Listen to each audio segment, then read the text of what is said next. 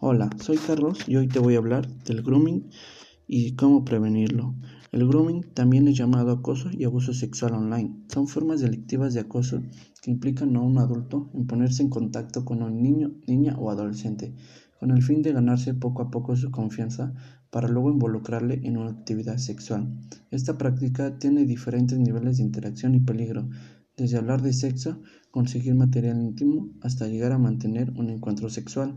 Se trata de un proceso en el cual se produce un vínculo de confianza entre la víctima y el acosador.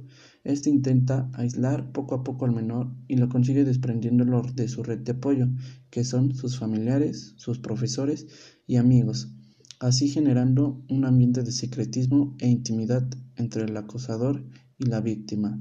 En el caso del online grooming, el abusador envía a través de un medio tecnológico material sexual al niño o niña. Además suele hacerse pasar por menor y adaptar el lenguaje a la edad de la víctima. Es una violencia igual de real que la física, pero de la que no se puede huir. ¿Cómo prevenir el grooming? En primer lugar, es necesaria una educación afectivo-sexual que forme a los más jóvenes en materia de sexualidad y al mismo tiempo es importante la formación en un uso seguro y responsable de las herramientas digitales. También es esencial tener en cuenta que especialmente en el online grooming el engaño es lento y no hay consentimiento del niño o niña. No son conscientes de lo que les ocurre y no tienen las herramientas adecuadas para defenderse nunca podrán ser culpa de ellos.